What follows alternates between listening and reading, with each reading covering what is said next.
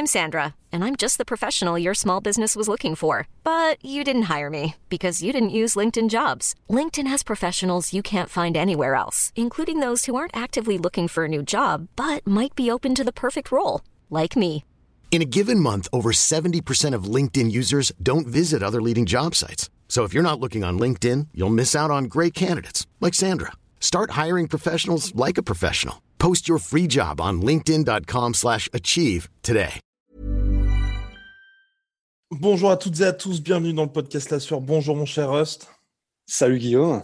Charles Oliveira, Dustin Poirier, prochain combat pour le titre lightweight. Dustin Poirier a gagné sa place pour le prochain title shot en s'imposant par TKO à la fin du premier round contre Conor McGregor. C'est le programme du jour. N'hésitez En soi, euh, on, va, on va lancer le générique, mais il l'avait mérité avant déjà. Bien évidemment, oui, il l'avait, il l'avait mérité avant. Mais là, on va dire qu'il a poinçonné son ticket pour le title shot Absolument. en décembre contre Charles Oliveira. Accrochez vos ceintures, c'est le programme du jour. Mais avant, n'hésitez pas à vous abonner, à mettre un, un petit pouce bleu. Ça fait toujours plaisir. On est aussi disponible sur toutes les plateformes de podcast, bien évidemment. Générique. Alors,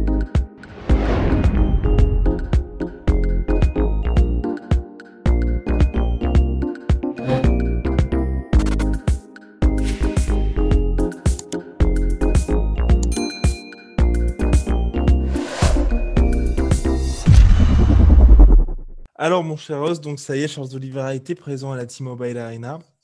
Il aura droit à Dustin Poirier, à son diamant, selon toute vraisemblance, en décembre prochain. Un combat qui, sur le papier en tout cas, promet. Moi, j'ai hâte d'avoir ça. Et Charles Oliveira a planté le décor et je suis assez d'accord avec lui. Ça va être une guerre. Bah, c'est ça qui est l'avantage, c'est que euh, comme on a l'habitude avec Dustin, mais euh, il y a des gens avec lesquels tu sais en fait que ça va être une guerre tout simplement parce que c'est leur style. Et bah, ça a été le cas contre Eddie Alvarez, on savait que ce serait le cas contre Eddie Alvarez. Ça a été le cas contre Justin Gaethje, on savait que ce serait le cas parce que, parce que les deux, c'est leur style de juste gagner après des guerres, même si euh, Gaethje, euh, pour sa défense, a commencé à mettre des KO aussi. Mais quand les deux sont à un tel niveau et, euh, et sont connus pour leur durabilité, bah là forcément oui c'est clair ça ça ça, ça à moins qu'il y ait une soumission éclair de d'Olivera ou un truc comme ça mais ça va être euh, ça va être euh, pot de contre enfin pot fer contre pot de fer quoi justement Donc vivement, vivement. Bon, alors là, sur le papier, c'est vrai que mine de Charles Oliveira, depuis sa victoire fa- face à Michael Chandler, malgré le fait qu'il soit porteur de ceinture, il y a cette grosse ombre au tableau où on se dit, on continue de se dire, est-il le meilleur lightweight de la planète malgré son titre? Là, il va avoir l'occasion de le montrer face au numéro 1 de Dustin Poirier. Dustin Poirier, là, qui a un CV mais monstrueux, monstrueux chez lightweight. On Ah peut ouais. presque se dire qu'aujourd'hui, c'est l'un des plus grands de tous les temps dans la catégorie. S'il venait à remporter la ceinture, bah là, hormis Habib, j'ai du mal à imaginer un mec que je placerais au-dessus de lui, même si je vous l'accorde, il n'a pas eu de long règne comme Frankie Edgar, comme Benson Anderson, comme Showtime Pettis avant lui, mais il a tout simplement, hormis Habib, battu tout le monde. Bah, et puis en plus de ça rien ne dit que ce règne il l'aura pas une fois qu'il aura la ceinture hein. mais et c'est vrai que c'est là où c'est S'il vraiment a, s'il a impressionnant la ceinture. hein, s'il- l'a, s'il l'a, autant pour moi. mais euh, mais euh, spo- spoiler alert de mon prono. Mais euh, c'est vrai que il a tellement, il a tellement accroché des noms à son tableau de chasse Dustin Poirier, impressionnant, et surtout avec la manière. À, à chaque fois, tu as l'impression qu'il les brise en fait. Que bah, tu te dis ouais, ok, enfin. En termes de compétences, clairement, il a montré que dans tous les domaines, c'était c'était un seigneur de guerre. En plus de ça, bah, quand, il, quand c'est dans les grands rendez-vous, bah, maintenant, il n'a plus. C'est ce qu'il disait à propos de son premier combat contre Conor McGregor, tu sais, cette espèce de peur du grand Mhm. rendez-vous, cette espèce de peur des lumières, etc. Maintenant, c'est devenu lui le patron et il se comporte en tant que tel.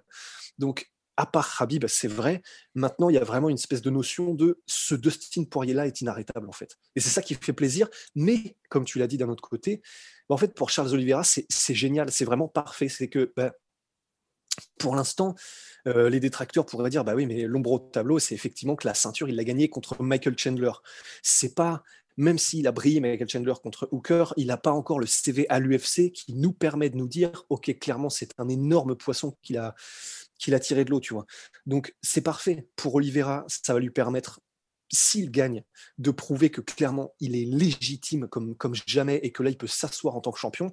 Et pour Dustin, bah, c'est la ceinture, quoi. La ceinture, c'est-à-dire que oui, il a déjà eu une ceinture intérimaire, mais ce qui compte, c'est la vraie, c'est la dure, c'est la clinquante, c'est euh, la undisputed, quoi. Oh là là là là là exactement. Donc 9-0 là sur ses derniers combats, Charles Oliveira. De son côté, on l'a dit, Dustin Poirier n'a perdu que contre Abim Nurmagomedov. Il, ne bat, c'est tout, c'est simple. Quasiment que des champions, enfin que des, des mecs qui ont porté les ceintures. Anthony Pettis, Justin Gaethje, Eddie Alvarez, Max Holloway et donc la Conor McGregor sur ses derniers combats. La grande question, donc on s'attend, enfin moi personnellement, je m'attends à une guerre, mais, mais mais, mais, mais, mais, mais, qui sortira vainqueur? Et là, pour le coup, j'ai quelques craintes sur notre cher Charles Oliveira, qui n'a pas dissipé notre crainte contre Michael Chandler, parce que c'est vrai que pour moi, vraiment, cette absence assez cruelle de mouvement de tête, c'est bien parce que, mine de rien, il ne lâche pas, il maintient sa pression, mais on va dire ça, ça marche jusqu'à un certain type d'adversaire. Et quand vous avez un gars comme Dustin Poirier qui, bah, enfin, vous le voyez sur tous ces combats, en fait, oh, je, même si, en fait, c'est ce qui est très compliqué, mine de rien, avec Charles Oliveira, c'est que ça a failli lui coûter le combat contre Michael Chandler, qui lui aussi est un mec qui cogne énormément, mais il a réussi à temporiser. Là, le, gros truc, c'est que Michael Chandler n'a pas le volume qu'a Dustin Poirier, et surtout l'intelligence. C'est peut-être un peu dur ce que je dis ça, quand je dis ça, mais Dustin Poirier, quand il voit qu'il vous a fait mal, quand il voit que vous... Regardez contre Connor au premier round, dès qu'il touche Connor, c'est que Connor n'est pas, je vais pas dire sonné, mais il recule juste un petit peu. Et là, il se prend le mec de 83 kilos qui est sur lui et qui allume, mais comme jamais. Et c'est ça le gros risque avec Dustin Poirier, c'est dès qu'il voit l'once, l'once d'une opportunité, vous êtes fini. C'est vraiment, honnêtement, en MMA, Dustin Poirier, c'est la définition même d'un requin, en fait. C'est vraiment un gars, un micro, une micro goutte de sang euh, qui, sort de n'importe où, pour lui, c'est le coup de poinçon comme quoi c'est le début de la fin. Et, c'est, et, ce qui est terrifiant, c'est que une fois qu'il l'a enclenché, la marche avant, il est inarrêtable. C'est pas juste comme on le voit de temps en temps, et ça dépend des styles, tu vois, chacun fait avec ce qu'il a, mais des gens qui ils voient qu'il y a une opportunité parce que le gars est sonné, ils tentent deux, trois trucs, et si vraiment il voit que le gars en face reprend ses esprits, que ok, là on est d'accord, bon, il a été sonné, mais il a repris, ok, on relâche, on reprend un peu notre, euh, truc, euh, notre game plan tranquille, et euh, c'est bien, c'est comment dire, c'est bon pour les stats, tu vois, c'est bon pour les stats, c'est bon pour les juges, etc. Dustin Poirier, il a une mentalité qui fait que lui, littéralement, une fois qu'il vous a senti ne serait-ce qu'un peu sonné, pour lui, c'est le début, c'est ça sonne la cloche, mais jusqu'à la fin du combat, en fait. C'est-à-dire qu'il va juste accélérer d'un cran jusqu'à la fin du combat parce qu'il sent que la pression a réussi à provoquer ça. Donc c'est là où effectivement j'ai un peu peur aussi pour Charles Oliveira, qui peut, attention, il peut largement se révéler en tant que champion. On l'a déjà vu. Des, gens qui, une fois qu'ils ont la ceinture, ça devient, mais vraiment, tu vois, ils se, ils déploient. Quoi. Donc ça peut très bien être ça pour Charles Oliveira, mais c'est pas pour rien qu'il y avait cette, ce questionnement avant son combat contre Chandler qui était de se demander bah, avant contre Chandler, les moments où c'était dur et où ça commençait à être vraiment, vraiment chaud, Charles Oliveira abandonnait. Ce qui est extraordinaire et qui rend l'histoire magnifique pour Charles Oliveira, c'est justement que contre Chandler, ça ne s'est pas passé comme ça. Il a eu cet énorme euh, moment où c'était très très chaud. Il n'a pas abandonné, il a persisté. Et c'est sa résilience qui a fait qu'il a gagné la ceinture. C'est pour ça que l'histoire est magnifique. La question, c'est est-ce que tu peux faire ça contre Dustin Poirier qui, lui, c'est avoir de la résilience, c'est bien, mais avoir de la résilience contre un mec qui ne te lâche pas pendant 25 minutes, c'est peut-être un peu plus au-delà de ce qu'il est possible humainement, tu vois. Donc euh, c'est là la question. C'est oui, c'est possible. Pourquoi pas de soumettre euh, c'est même donc c'est possible de soumettre Justin euh, Poirier pardon. Khabib l'a fait, ça a été le cas par le passé. Maintenant, c'est peut-être un peu plus compliqué parce que enfin c'est comment dire Dustin a l'air d'être extrêmement solide, ça, a toujours été le cas, oui, mais après ce combat contre Habib, enfin, je vois mal un mec comme Dustin Poirier, qui est littéralement un guerrier dans l'âme, ne pas que ce soit, comment dire, une espèce de déclic pour encore plus mettre l'accent, tu vois, sur la défense de soumission, sur euh, améliorer encore ces points-là. Que, ouais, j'ai non seulement peur pour Charles Oliveira, mais je commence à me dire qu'effectivement, un mec comme Dustin, là où il en est en ce moment, il peut très bien ensuite régner pendant encore 2-3 défenses de titre, quoi, s'il le gagne. Exactement. Et mine de rien, ça c'est un point qui est important. Hein, Dustin Poirier, qui est également très bon en JJB, pas mal de soumissions de ce côté-là, il représente un certain danger dans le domaine, même si c'est vrai, et c'est là aussi où, où, moi je suis intrigué par ce combat, ça fait très longtemps, mine de rien, depuis bon, très, très longtemps qu'il n'a pas affronté un expert dans ce domaine-là ou quelqu'un qui représente de, de vrais dangers, ou en tout cas depuis Rabib, quelqu'un où au sol, tu vois, tu te dis attention, il y a gros, gros danger. Parce que c'est vrai que Charles Oliveira, quand il a été énormément sonné par Chandler, il s'est posé au sol, tu vois. Et on voyait bien que Chandler, il tentait des choses, mais tu peux pas aller avec un grand pound, ground pound des enfers contre un mec comme ça, parce que tu dis, oh putain, s'il arrive à m'attraper le pas, tu sais pas, tu sais pas ce qui peut se passer. Le mec peut très rapidement t'immobiliser. Faire, euh, exactement. Bah, de faire Verdun fédoriser, quoi. exact, exactement. Donc, mine de rien, ça aussi, tu vois, je me dis, pour, euh, potentiellement pour Charles Oliveira, il pourra un petit peu temporiser de ce côté-là. Mais c'est vrai que Dustin Poirier, avec le pédigré qu'il a, avec le bilan qu'il a, avec le fait aussi, mine de rien, qu'il ait un certain nombre de soumissions à son actif, tu peux aussi te dire qu'il y a quelqu'un qui n'aura pas une certaine appréhension de ce côté. Et on l'a vu aussi contre Conor McGregor, même si c'était dans quelque chose qui était complètement différent, il avait plus non plus cette appréhension en striking de se dire oula, il risque d'y avoir très gros danger dans ce domaine-là. Donc peut-être qu'il y a aussi le déclic chez Dustin Poirier.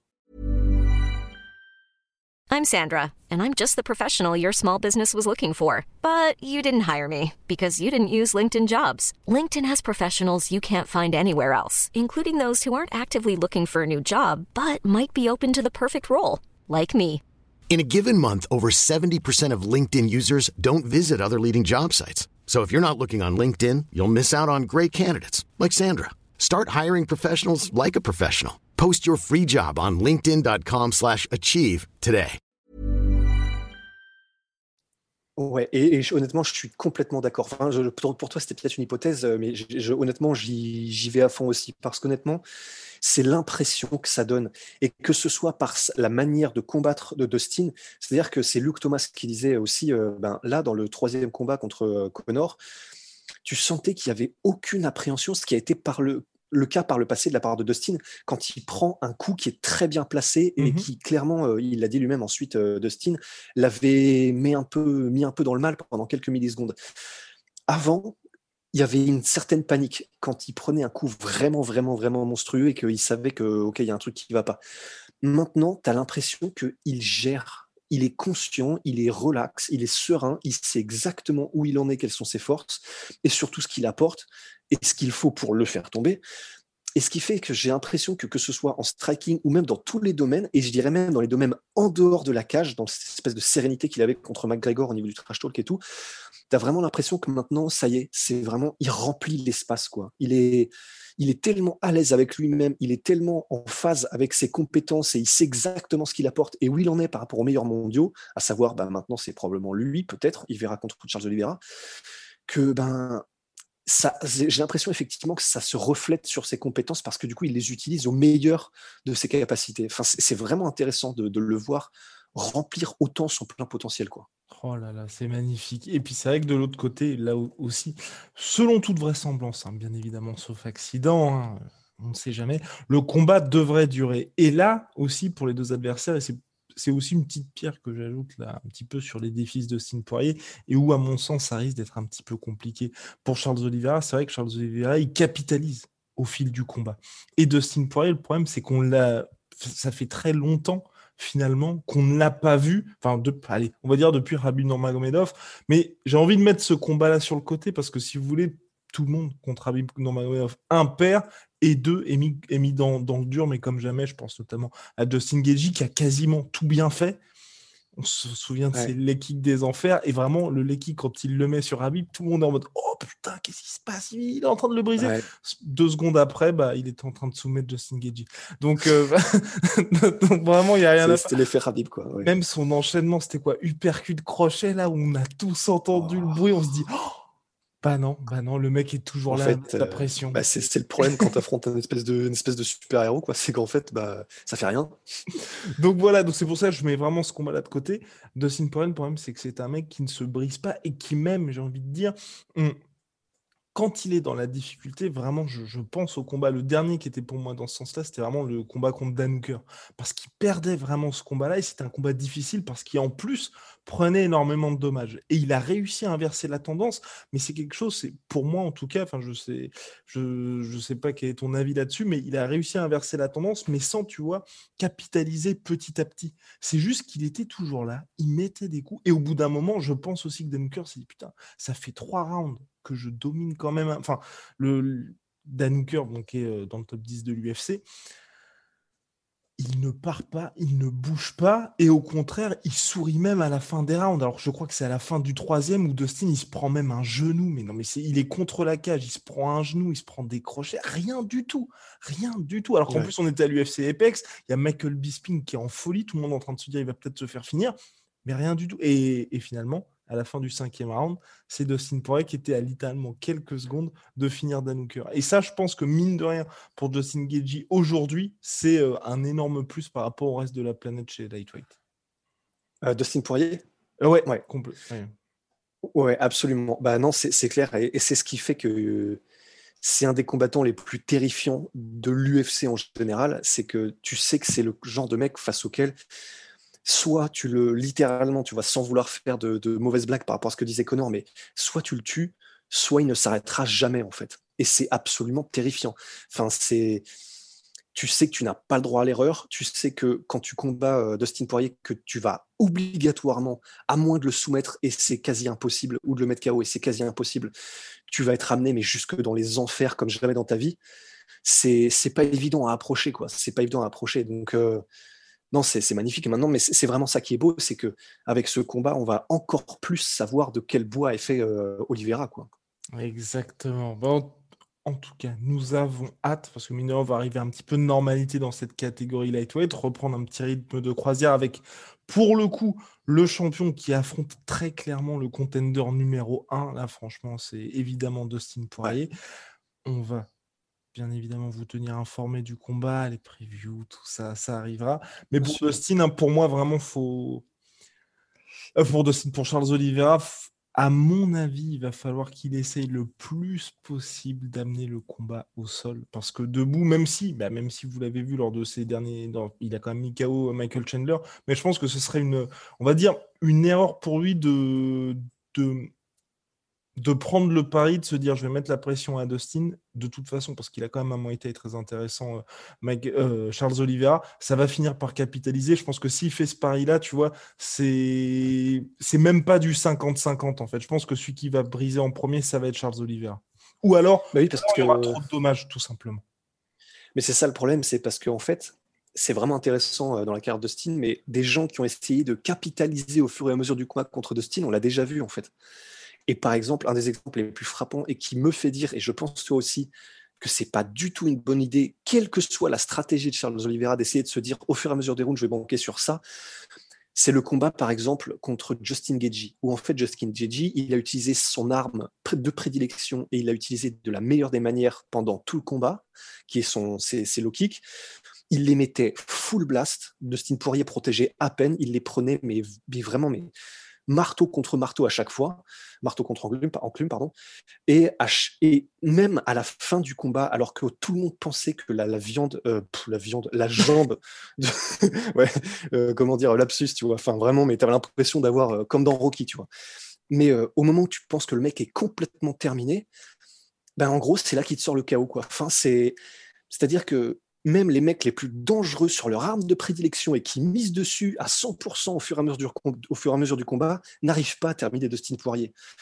Donc, même si Charles Oliveira a un très bon Muay Thai et on ne sait jamais, il peut mettre KO Dustin, je vois pas avec laquelle de ces armes monstrueuses il pourrait mettre suffisamment en danger Dustin sur le temps long, tu vois. Ça me mhm. paraît compliqué. Ouais, non, mais en tout cas, à suivre, mais c'est vraiment intéressant avec ce combat, c'est que c'est vrai que les deux n'ont pas rencontré de gars qui présentaient les armes que l'adversaire, leur futur adversaire a depuis très longtemps. Et surtout, ils sont dans une telle série, une telle dynamique que tu vois tout, tout ce qui se passait auparavant, que ce soit Charles Oliveira qui avait tendance à faire un petit peu n'importe quoi une fois qu'il était dans l'adversité ou de Poirier qui avait peut-être un mental un peu friable. Maintenant, vous pouvez, on peut vraiment basculer tout ça parce que Charles Oliveira a validé contre des mecs qui étaient vraiment de très sérieux clients. Et de son côté, Dustin aujourd'hui, bah. Ouais, ouais, ouais. Bah, c'est Dustin, quoi. C'est Dustin, exactement. Donc, en tout oui, vas-y. Non, bah, juste, euh, bah, pareil, hein, je finirai là-dessus, mais c'est stylé de se dire ça, tu vois, que instinctivement maintenant, on commence à considérer Dustin un peu comme, comme on considère Khabib, tu vois, en mode, euh, bah mais ça c'est normal, c'est Dustin, tu vois. Enfin, mmh, et un, peu comme on le disait il y a quelques instants avec Khabib, en mode, bah mais c'est normal, tu perds contre Khabib. Mmh. Là, c'est vraiment stylé de voir que dans l'imaginaire collectif des fans de MMA, on est en train d'avoir un petit peu aussi ce, bah, c'est normal, c'est Dustin, tu vois c'est vraiment stylé qui rentre dans la légende comme ça. Mmh. Donc voilà, affaire à suivre. Selon toute vraisemblance, pour décembre, c'est le président Dana White, le président Dana White, le président de l'UFC. Le président du monde. Dana White 2022. Exactement. Notre maître à tous, qui a, annon- qui a annoncé, enfin, qui visait tout simplement Charles Oliveira contre Dustin Poirier pour le mois de décembre. Bien, mon cher Big Shout out à My Sweet Pea, My Sweet Protein. Attention, attention, les gars, vous n'êtes pas prêts. Jusqu'à moins 80% sur tout My Protein en ce moment, puisque ce sont les soldes. Et avec le code la 80%. 80%. Et comme ce sont les soldes, puis parce qu'on est entre nous, C'est gratuit. Vous, a- vous pouvez avoir 15% en plus avec le code la sueur. Putain, c'est Voilà. insensé. C'est insensé, tout insensé. simplement. Voilà. Et puis, bien évidemment, big shout out à Venom, sponsor de l'UFC et sponsor de la sueur. À très très vite, mon cher Ross, pour de nouvelles aventures. Hell yeah.